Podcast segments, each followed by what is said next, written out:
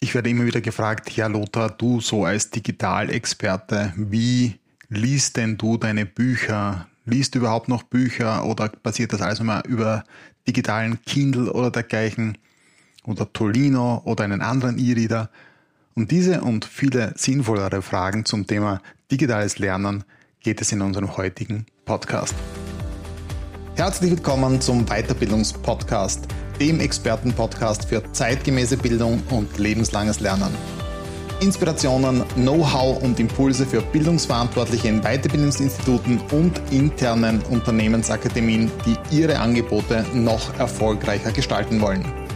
Ich bin Lothar Lackner und begleite dich durch diesen Podcast. Die Frage, ob ich mit Kindle, Tolino, einem E-Book-Reader oder vielleicht doch ganz altbacken noch Bücher lese, beantworte ich gerne am Ende dieses Podcasts. Zuvor möchte ich mich gerne ein paar anderen Fragen widmen. Beispielsweise, sollen wir jetzt alles nur noch online machen, voll digital oder was? Was ich bei den Diskussionen um digitale Bildung und Online-Lernen immer wieder beobachte, ist dieses Schwarz-Weiß-Denken. Entweder im Seminarraum oder online. Wir wissen allerdings aus zahlreichen Studien, dass Menschen soziale Wesen sind und sozial lernen. Das heißt, wir brauchen das soziale Miteinander, um voneinander lernen zu können. Aber wir haben auch in der Schule viel Zeit damit verbracht, dass wir alleine lernen. Damals waren es halt Bücher, aus denen wir gelernt haben. Heute sind wir im digitalen Zeitalter und haben die Möglichkeit, Audios, Videos und dergleichen anzusehen. Das Ganze in ein Lernmanagement verpackt hilft uns, alles nachvollziehbar zu machen und einen gewissen Lernpfad zu entwickeln.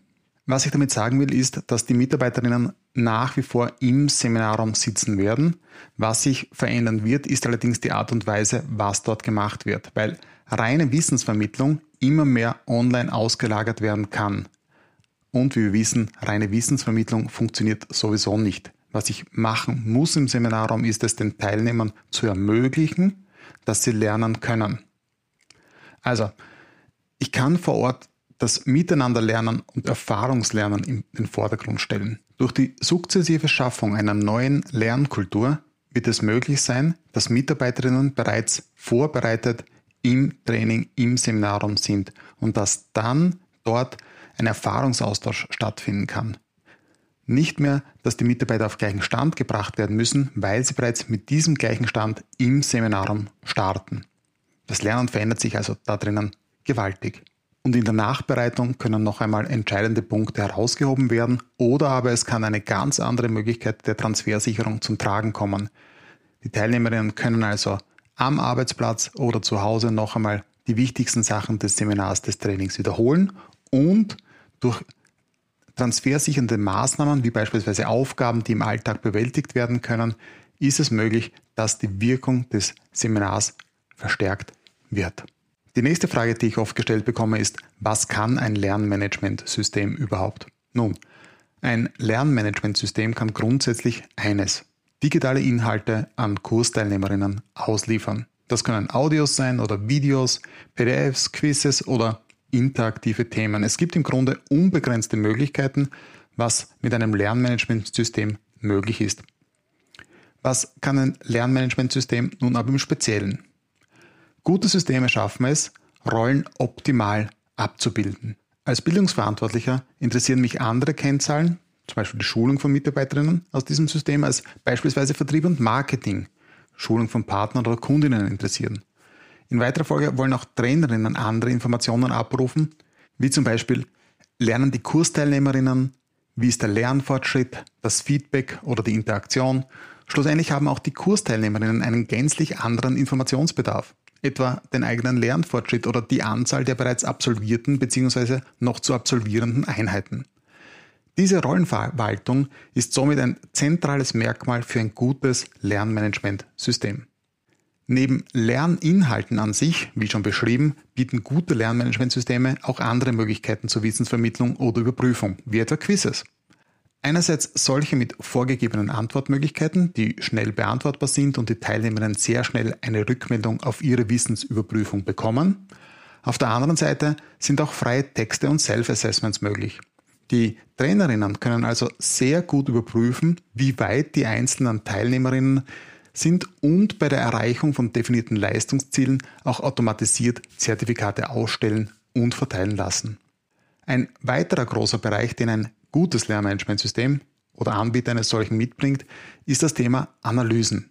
Durch Learning Analytics können Lehrende herausfinden, welche Inhalte in ihren Kursen gut funktionieren. Sie können auch sehen, wie leicht bzw. schwer sich die Teilnehmerinnen mit bestimmten Inhalten tun. So kann nicht nur das eigene Kursangebot ständig analysiert und adaptiert werden, auch die Inhalte können so angepasst werden, dass sie für die Kursteilnehmerinnen annehmbar, bewältigbar und erfolgreich absolvierbar sind. Vor allem in kleinen und mittleren Unternehmungen stellt sich dann in weiterer Folge die Frage, sind Lernmanagementsysteme in Bezug auf Budget und Zeit leistbar und profitabel? Nun, Lernmanagementsysteme haben sich im Zeitverlauf verändert. Sie sind extrem mächtig geworden und sie können heute viel, viel mehr als früher. Parallel dazu haben sich auch neue Systeme entwickelt, die sehr einfach sind und mit sehr rudimentären Möglichkeiten aufwarten. Das heißt, wir haben auch hier eine extreme Preisspanne zwischen sehr günstig bis hin zu sehr teuer, wenn man das so sagen möchte.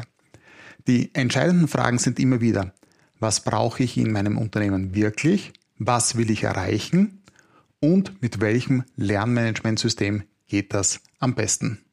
Darum gilt hier, sich diese Anbieter auszusuchen, anzusehen und auch zu überlegen, ob dieser Anbieter auch in Zukunft noch zur Verfügung stehen wird. Aus diesem Grund setzen wir bei dem von uns angebotenen Lehrmanagementsystem MyL plus L Lernplattform auf Open Source, weil wir davon ausgehen, dass sich Open Source Systeme über die Zeit hinweg halten werden und kostengünstig bleiben. Und wir hier im Speziellen unseren Support und unsere Wartung anbieten, sodass ein Lernmanagementsystem jedenfalls leistbar ist.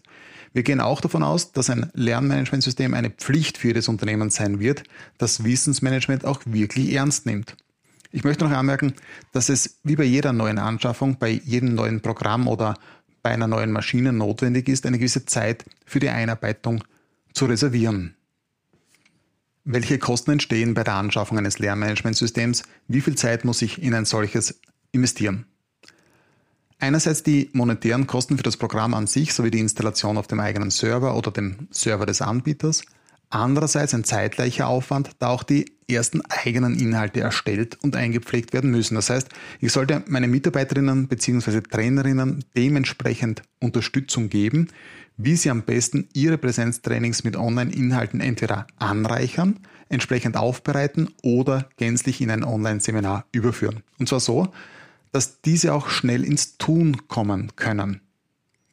Was nicht funktioniert ist, die beteiligten Personen dabei alleine zu lassen. Das heißt, es ist ein gewisser Aufwand für Workshops notwendig und auch für Support.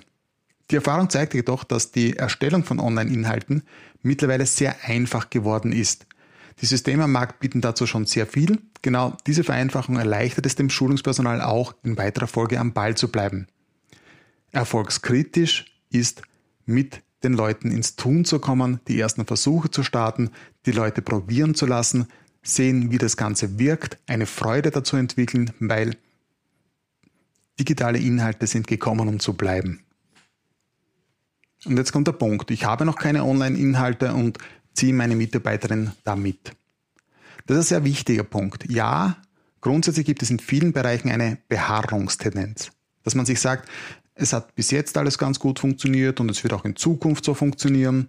Wir kennen diese Beharrungstendenz beispielsweise auch aus dem Buchhandel oder dem CD-Handel. Als Amazon damit gestartet hat, Inhalte in Form von E-Books und MP3-Audios zu digitalisieren, kamen sofort die Meldungen, wozu braucht man das oder das kann so ja nicht funktionieren, weil oder das braucht ja keiner. Heute weiß man, dass das Prinzip Amazon, also der Vertrieb digitaler Inhalte, sehr gut funktioniert und viele versuchen auf diesen Zug nun aufzuspringen. Die ernüchternde Erkenntnis dabei, ein Vorsprung von 20 Jahren lässt sich nicht so einfach in ein bis drei Jahren aufholen und schon gar nicht in wenigen Monaten, wie das viele Online-Shops versuchen. Was ich damit sagen will, ist Folgendes. Mitarbeiterinnen bzw. Trainerinnen werden tendenziell dagegen sein, etwas Neues zu machen. Aber es kommen nicht nur junge, sondern auch, sagen wir, experimentierfreudigere Mitarbeiterinnen und Trainerinnen dazu, die hier ihre eigenen Wege gehen und auch etwas Neues ausprobieren wollen. Logischerweise startet man eben mit diesen Early Adopters, die neugierig sind und schauen wollen, wie es funktioniert, beziehungsweise bei den zu schulenden Mitarbeiterinnen ankommt. Die Erfahrungen haben gezeigt, dass diese Early Adopters auch die digitalen Inhalte sehr positiv annehmen, gerne damit arbeiten und ihre Erfahrungen auf in ihrem Umfeld verteilen. Zusammenfassend kann ich sagen, ja, die beteiligten Personen ziehen mit, aber nein, nicht alle. Und teilweise lassen sich auch die Zweifler von denen überzeugen, die von diesen Möglichkeiten überzeugt sind. So, jetzt sind noch einige Fragen offen aus unserer Sicht zu beantworten. Ich denke allerdings, dass ein guter Punkt momentan erreicht ist, diesen Podcast für heute gut sein zu lassen. Ich möchte noch auf die Frage zurückkommen, ja, womit liest du denn jetzt? Ist es ein E-Book-Reader wie Tolino, Kindle oder ist es Buch? Nun, es ist sehr selten Kindle. Ich verwende dazu eine, eine App, die nennt sich Margin Note, die am Mac funktioniert wie auch auf meinem iPad. Hier habe ich sehr einfach die Möglichkeit zu annotieren. Hier habe ich sehr einfach die Möglichkeit, aus den Inhalten, die ich hier lese, Mindmaps zu machen, die ich dann später dann auch wiederum weiterverarbeiten kann für meine Seminare, Trainings beziehungsweise zu digitalisieren in Form von Online-Inhalten. Und ja, ich lese auch noch sehr, sehr viele Bücher, weil es doch etwas auch mit der Haptik zu tun hat, weil ein Buch doch wieder etwas anderes ist. Und es hier für mich auch gilt, analog und digital, sowohl als auch. Vielen Dank, dass du dabei gewesen bist, den Podcast bis zum Ende gehört hast. Nächste Woche gibt es den zweiten Teil zu diesen Frage-Antworten freue mich natürlich auch, wenn dir dieser Podcast etwas gebracht hat und du uns eine positive Bewertung auf iTunes hinterlässt. Das motiviert uns wiederum weiterzumachen und wenn du uns konkrete Fragen stellen willst, sind wir natürlich für die auch sehr, sehr offen. Das hilft uns wiederum, unsere Inhalte daraufhin aufzubauen oder abzustimmen, was du da draußen wirklich brauchst. Vielen Dank fürs Dabeisein und alles Gute.